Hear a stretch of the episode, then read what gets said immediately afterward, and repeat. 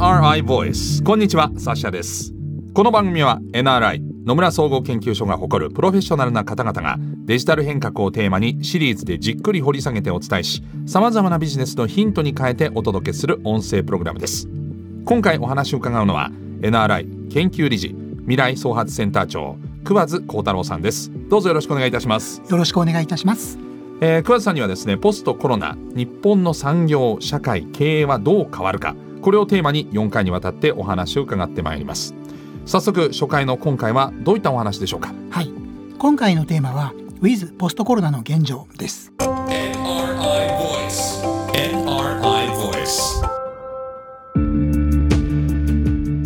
改めましてお話を伺っていくのは NRI 研究理事未来創発センター長桑津幸太郎さんです。どうぞよろしくお願いいたします。よろしくお願いいたします。まずは簡単にプロフィールを紹介させていただきます。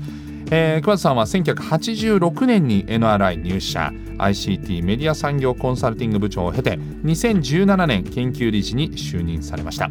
えー、専門は ICT 特に通信分野の技術、えー、そして事業マーケティング戦略と関連する M&A パートナリングなどとなっています、えー、ICT 分野に関連する書籍論文も多数執筆されていらっしゃるんですよね。はい、はい。えー、この4回のシリーズでは桑田さんどのようなお話をしていただけるんでしょうか？はい。あのまさにその今年はコロナの年になったわけでございますけれども、はい。まあ、あの当初コロナになった時のいわゆるこう危機意識とかあるいは緊急事態宣言、はい、みんなで一つの方向を向いていかに防ぐかという議論をしておりました、うんはい、でそこそこ一回時間が経った中でみんながこう一つの方向に向かって頑張ろうっていうよりはもう緩めた方がいいんじゃないかとかですね、うん、いやもっと厳しくしなきゃいけないんじゃないかっていう意見が結構分かれてきてるんですね、うんはい、かなりこう時間が経ってきたということで今一体これが実際のところ社会産業にどんな影響を与えているのかっていうところをまとめてお伝えしたいと思います。なるほど。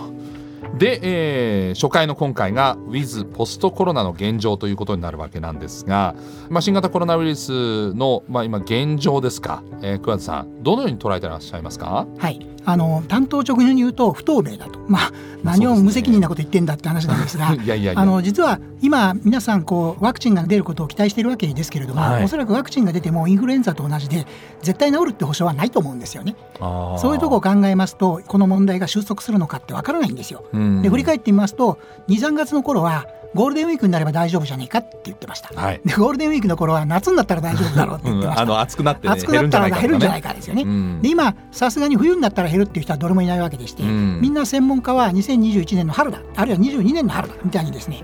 いろんなこう意見が分かれてきているわけでして、担当直入に言うと、まあ一言で言えば決め打ちできない非常に不透明な状況がこれからも続くよねってそういうことであります。専門家の中でも意見が分かれてるから不透明であるとそうです。いうところですね。そんな中でただこのまあおよそ半年今日ですかテレワークも定着しましたリモート会議というのももうえー、当たり前になりましたけれどもその新型コロナウイルス関連でデジタル化の関連性っていうのは桑田さんどのように考えてますか？はいあの本来コロナっていうのは人間の体と病原菌のウイルスの問題ですから、はい、これはあの生物学とか医学の話なんですね。そうですね。ですからある意味そのいや携帯とかスマホとか関係ないって言いたいところなんですけれども、うん、実態はあの移動ができなくなってテレワークが進んだというように解決策の多くの部分はかなりデジタルが関連してきてる、はい、ワクチンとか以外のところは大体こうデジタルでこの問題にどう対処しようかって考えてるわけですよね。うん、例えばですけれども、まあ、テレワーク皆さんの身の回りでもやられる方が非常に増えたエッセンシャルワーカーは別だっていうふうに言われるかもしれませんが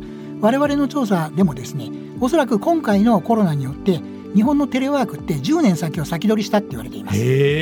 つまりその10年分進んじゃった進んじゃったんですよ。はい、あのもともとテレワークは進むって言われてましたし、まあ、一部やってる方もいましたけれども、うんもう強制的にやるようになっちゃったわけでありましてですね、はい、まあ、あのこれいろんな方がおっしゃってるんですけどこう POC あの概念実証実験っていうんですけど、うんうん、あのそんなつもりはなかったけどみんなでこれをやってるとはい。いう形になったわけですね。でこれが実はそのデジタルっていう議論の中はあの今までのテクノロジーとコロナ以前に人が足んないよとか高齢化だよみたいな形で自動化とか無人化とかいろいろやんなきゃいけなかったわけですね。そうですね。そこと例えば無人店舗とコロナって考えた時にこれまでの無人店舗は人がいないから考えてたんですけど、うん。今今回コロナが出てきたのは人をあまり集めないようにお店作ろうっていうふうになったわけです。はい。季節してデジタルがコロナに対して結構有効性が高い。うん。ある意味そのワクチン以外の課題っていうのはほとんどデジタルで対応せざるを得ないんじゃないかっていうのがある意味そのウィズポスタコロナの現状の一番最初のインプリケーションなんだなと思います。まあ、あの人と人が接触すると移るわけですから人の接触を減らすっていうことはイコールデジタル化して機械が代わりになってくれるっていうのが、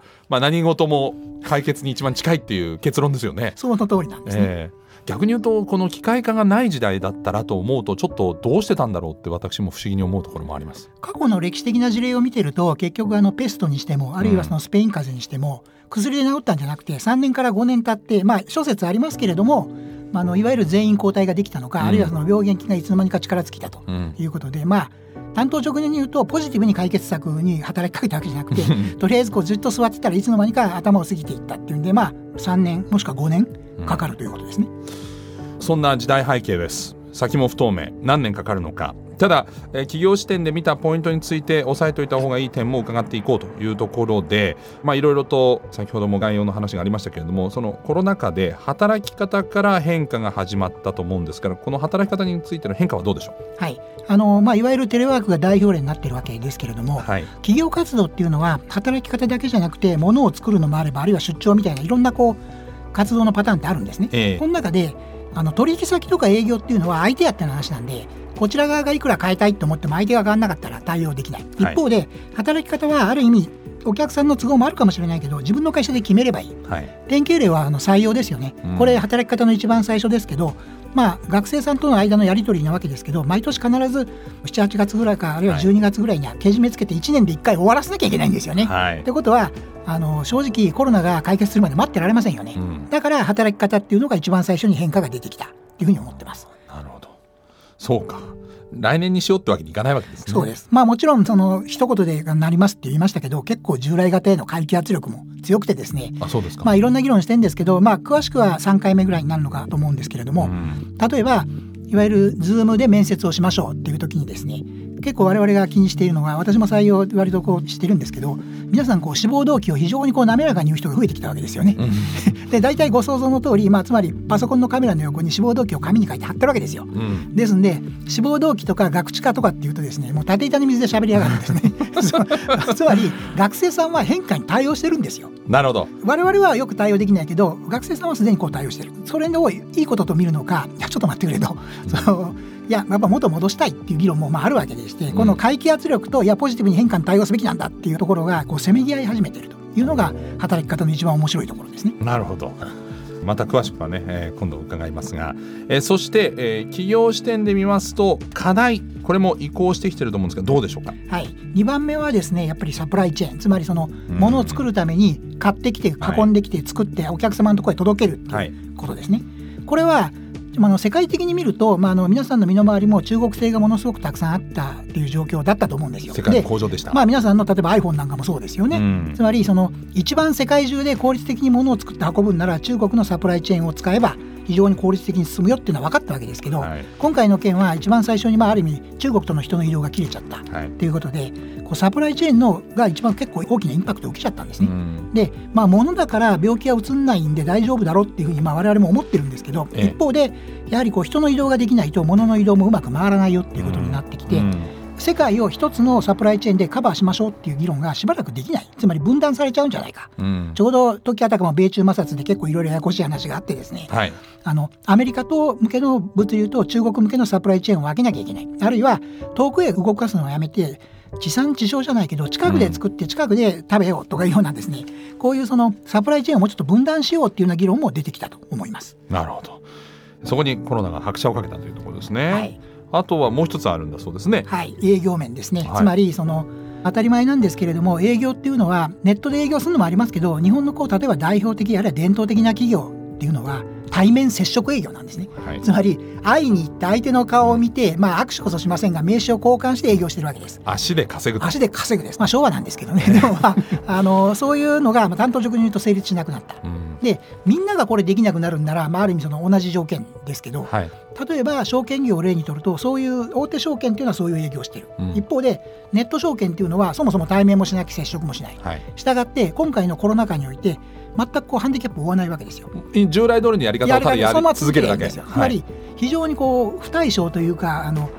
片方は何の影響もなく今までのビジネスモデルが維持できて、うん、もう片一方は維持できないっていう構造が出来上がってきていて、うん、この一番問題なのは対面の新規開拓営業なんですね。どういうことかというと営業って2つあって会ったことのないお客さんの新規と、はい、今いるお客さんからさらに注文を取る継続っていうのがあるわけですけど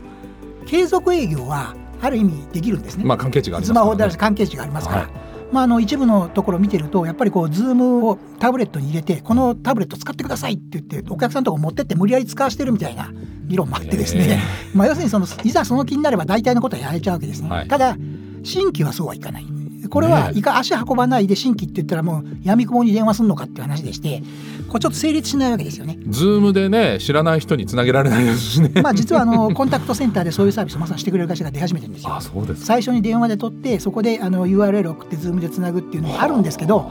ただ私もそれいきなり来てかかってさあつなげって言われるとえっていう 感じでですね相手も分かりません、ね、ちょっとこれ勘弁してくれよって話になるわけですね、ええ、あの結構その営業面で新規開拓が非常に厳しくなってきてるというのがあると思います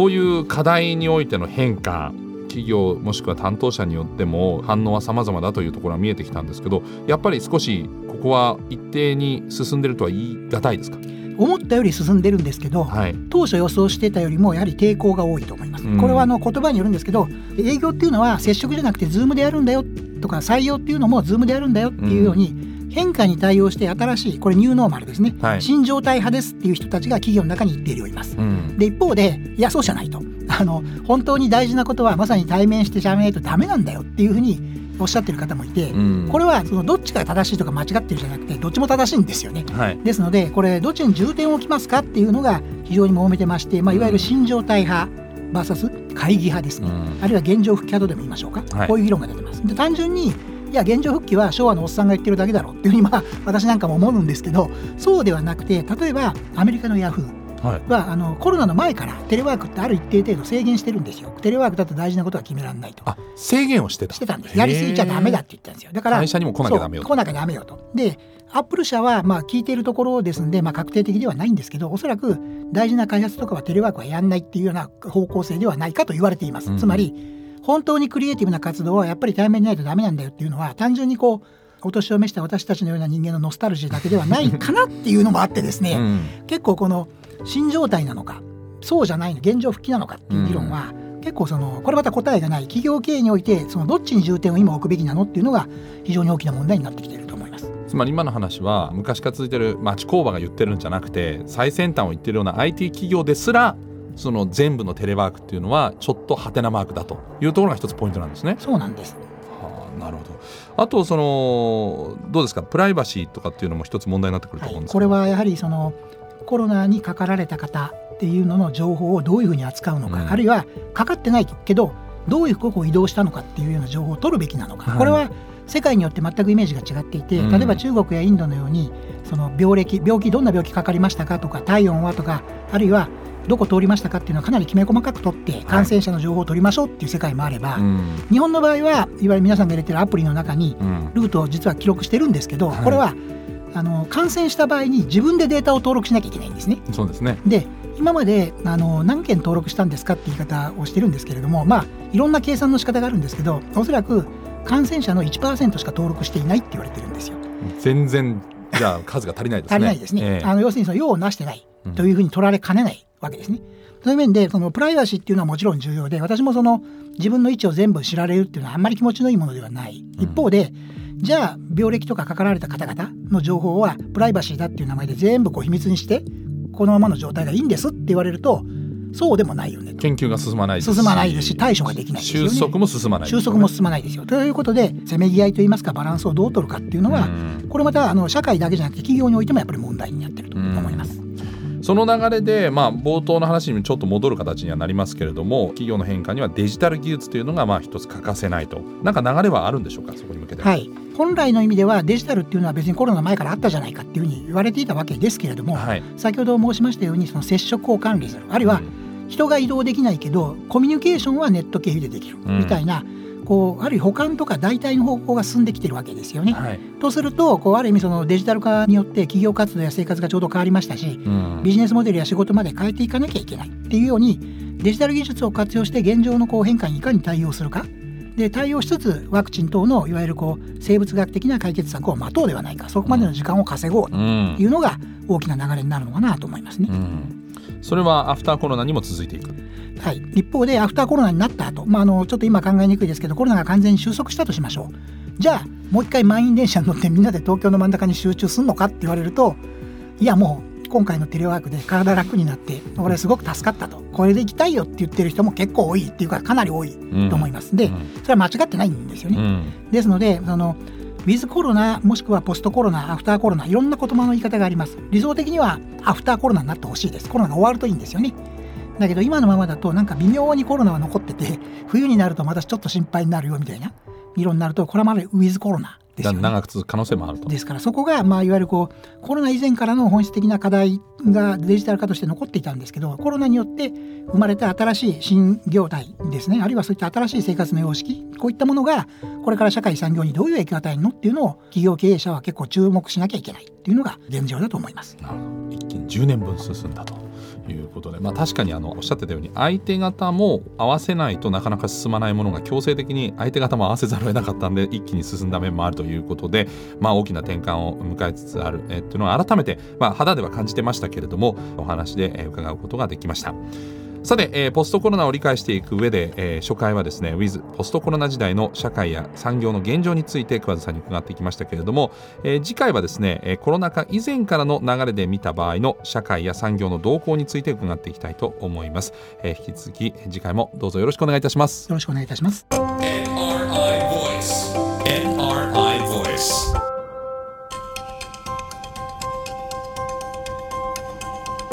ザシャナビゲーターでお送りしてきました NRI ボイスこの番組は Apple や Google などのポッドキャストのほか NRI のウェブサイト内からもお聞きいただけます。NRI ボイスで検索してチェックしてください。